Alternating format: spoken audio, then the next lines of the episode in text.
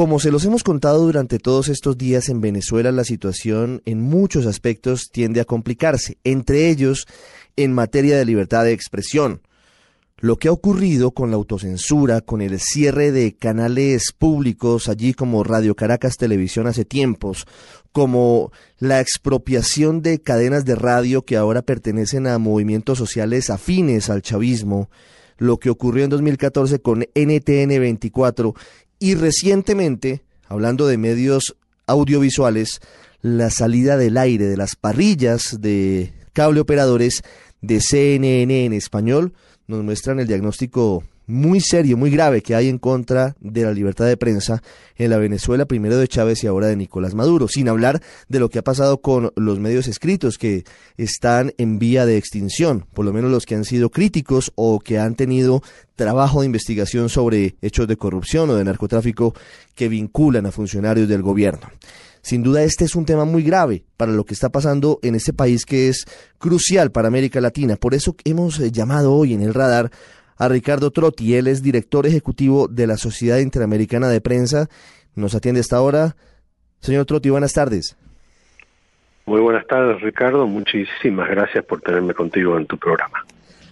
¿Cómo ve usted lo que está pasando en Venezuela? Es decir, eh, ¿hasta dónde puede llegar esta censura y hasta dónde puede llegar esta situación de riesgo para la libertad de expresión en ese país? Bueno, yo, yo diría, como bien lo has adelantado en tu introducción, el tema de Venezuela, la censura oficial y el aparato de propaganda que ha implementado el chavismo no es nuevo.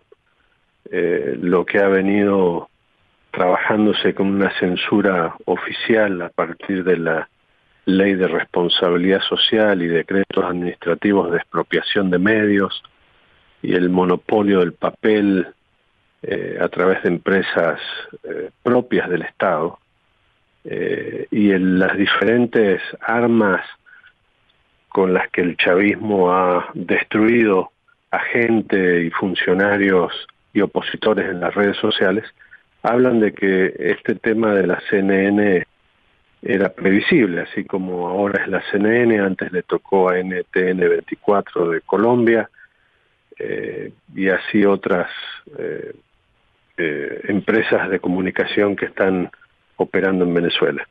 Eh, cuando digo que es previsible, eh, especialmente tiene que ver con este grado de, propaganda de un sistema que ha hecho de la comunicación una de sus armas más poderosas, donde ha creado medios que los llamo públicos, pero realmente son de propaganda y órganos gubernamentales o del partido político, eh, oficialista, eh, y era, digo, previsible porque cuanto más peligra eh, el gobierno de Maduro, cuanto más débil se hace, obviamente aprieta las clavijas y donde puede tratar de apretar más es en la comunicación y en, en, la libertad de expresión o el derecho del público a estar informado.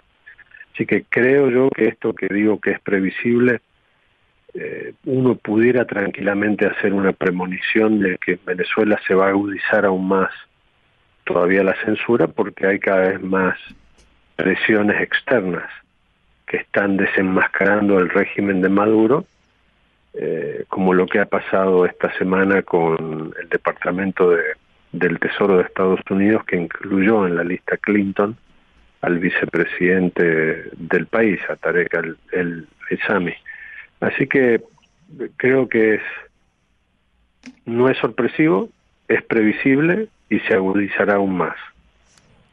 ¿Qué puede hacer el gremio de periodistas en América Latina para de alguna forma, primero solidarizarse con, con nuestros colegas venezolanos que están afrontando desde hace años una situación muy difícil, pero adicionalmente para poder llevar a los venezolanos, a cerca de 30 millones de personas, de alguna manera, a través de alguna rendija, información veraz, información contrastada, información de denuncia, que en Venezuela tristemente no se ve y cada vez menos, porque, por ejemplo, para contarles a los oyentes, si hay unas protestas que son un hecho noticioso frente al Consejo Nacional Electoral, no son transmitidas por ningún canal, por censura o por autocensura o porque no es acorde a las políticas comunicativas del gobierno de Nicolás Maduro. ¿Qué podemos hacer, eh, Ricardo? Y nos incluimos nosotros desde Colombia.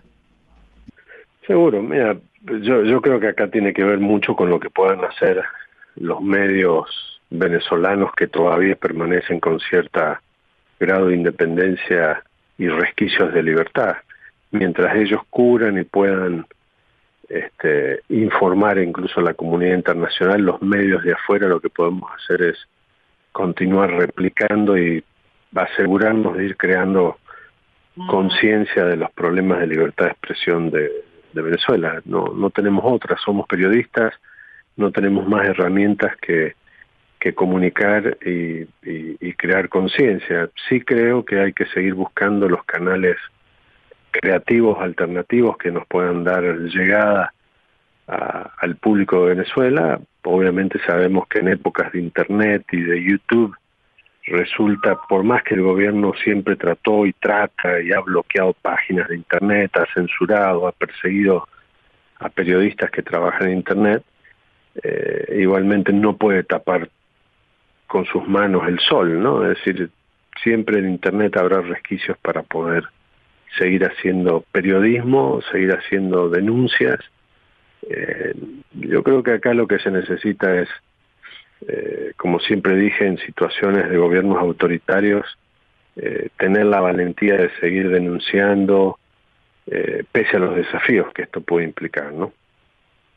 Sí, hay temor porque algunos periodistas, incluso extranjeros, que llegan a Venezuela a adelantar investigaciones sobre casos sonados, por ejemplo, la corrupción que Odebrecht trajo para, para varios países, incluyendo a, Venezuela. Y para ir a coberturas de otro tipo de hechos, pues simplemente son detenidos y deportados. Eso, eso también eh, es preocupante en el panorama actual. Sí, eso, eso preocupa porque va generando autocensura, ¿no? Hay, por ejemplo, el último caso de los dos periodistas brasileños, puede ser que eso haya incentivado a los medios que los han mandado a, no mandar más a nadie para no tener problemas.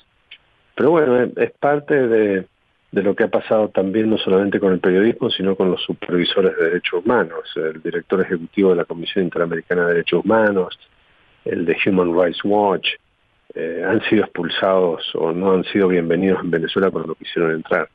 Eh, creo que hay que seguir eh, no dejarse amilanar por este tipo de, régimen. Eh, ojalá todos los medios pudieran enviar periodistas eh, a Venezuela, porque, bueno, puede con dos el gobierno, pero no podría con cien, ¿no? Yo creo que esa es, parte de, la ecuación. Y también llamar a las agencias internacionales de noticias que puedan operar o que están operando desde Venezuela a buscar más verdades de aquellas que el gobierno quiere ocultar. El problema de Venezuela es que ha hecho el gobierno de Venezuela es eh, muy inteligente en tratar de desviar la atención y en tratar de seguir manteniendo la verdad oficial como si fuera la verdad de la gente. Eh, pero bueno, eh, como todos sabemos, también la, la suerte en Venezuela está jugada por los propios medios y los y muchos de los periodistas independientes que hay que siguen denunciando, ¿no?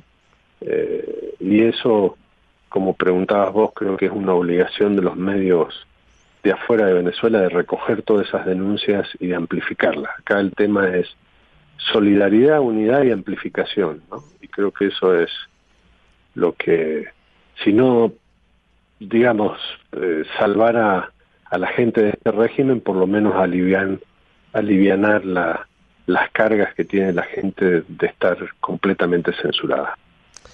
Haciendo una comparación rápida con un régimen que podría en algún momento asimilarse al de Venezuela, Ricardo, en Cuba, solamente hay televisión eh, estatal, es decir, está controlada por eh, el régimen de los Castro, solamente hay un periódico que es el Granma, pero allí hay una diferencia que, que ahora noto frente a lo que hoy pasa en Venezuela, y es que por lo menos en los hoteles, la señal de todos los canales está permitida, incluyendo la de CNN en español y la de CNN internacional. ¿A qué voy? Yo quiero, yo quiero que usted nos cuente qué ha ocurrido con regímenes que llevan eh, censura al nivel de Venezuela? Es decir, esto puede ser del largo aliento o puede ser un síntoma de, de los momentos finales de, de un régimen que, que ha sido represivo. ¿Qué nos dice la historia? No, yo, yo creo que acá tiene que haber, eh, es decir, el, no se puede decir que el, régimen de Venezuela está en la parte final, ¿no? Yo creo que lo que ha hecho, lo que ha pasado con el diálogo incentivado en Venezuela de seguir legitimando al presidente, el, el hecho de que el Poder Ejecutivo ha cancelado al Congreso, que la Corte Suprema la tiene totalmente en su bolsillo para atacar al, a la legislatura ampliamente de oposición en estos momentos, hace pensar que este régimen uh, va, en lo político va a seguir extendiéndose hacia el futuro, ¿no? Eh, y un poco el reflejo este de Cuba. En Cuba todos los esfuerzos que se han hecho para que no haya censura, para que haya medios independientes, etcétera, etcétera, eh, han sobrevivido más de 50 años con un régimen cada vez más, más fuerte. Eh, creo que a diferencia de, de, de, Venezuela, de Cuba, en aquellos momentos no había internet y esto es lo que salva a la gente de Venezuela que se puede seguir informando de lo que está pasando hacia afuera y bueno, todos sabemos la avidez de los de, de los venezolanos por los teléfonos móviles, por el Twitter y por la, el uso de las redes sociales, algo que en Cuba eh, muy poquito se ha abierto a temas de internet y si bien lo tienen los hoteles, estar en internet en Cuba en algunos lados es sale la hora más caro de lo que puede cobrar un cubano por un salario de un mes, ¿no? Sí, es cierto. Eh, es cierto. Así que yo yo creo que es un tema va a seguir de largo aliento, creo que no depende tanto del periodismo y de la comunicación como sí depende de los organismos multilaterales, de las sanciones que se puedan aplicar eh, y de la fuerza que puedan tener todos los gobiernos de la región, ¿no? Pasa que hay siempre todo un manto de silencio de gobiernos que no quieren expresarse sobre temas que después tienen miedo que alguien más se le meta en asuntos internos. Y creo que hay una, un, un problema, como siempre se ha denunciado, de complicidad, de, de no expresarse contra aquellos gobiernos que son eh, violatorios de la Carta Democrática Interamericana. ¿no? Eso, eso puede estar pasando hoy con América Latina, Ricardo, que los gobiernos, sí, sí, por, por temor a que luego les apliquen la misma medicina, se quedan callados frente a lo que pasa en Venezuela. Sí, exacto. Yo creo que con lo que vos mencionabas del caso de Brecht y lo que pasó antes con el caso FIFA, estamos viendo un nuevo movimiento de, cooperación judicial internacional que va a ayudar para que los poderes judiciales de varios países van a estar persiguiendo a corruptos eh, o por lo menos prestando cooperación. Esto va a ayudar a que eh, esa internacionalización del, del delito, pero también de la pesquisa del delito, pueda ayudar también a que los gobiernos empiecen, o los gobiernos más honestos empiecen a, a denunciar a los gobiernos más corruptos, ¿no?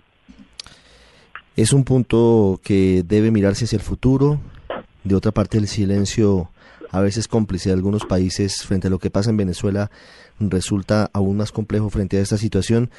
Ricardo Trotti, director ejecutivo de la Sociedad Interamericana de Prensa con nosotros. Ricardo, gracias por compartir estas reflexiones con los oyentes en Colombia y también en Venezuela, porque allí también nos escuchan. Muchísimas gracias Ricardo y con mucho gusto siempre para hablar de estos temas que nos apasionan.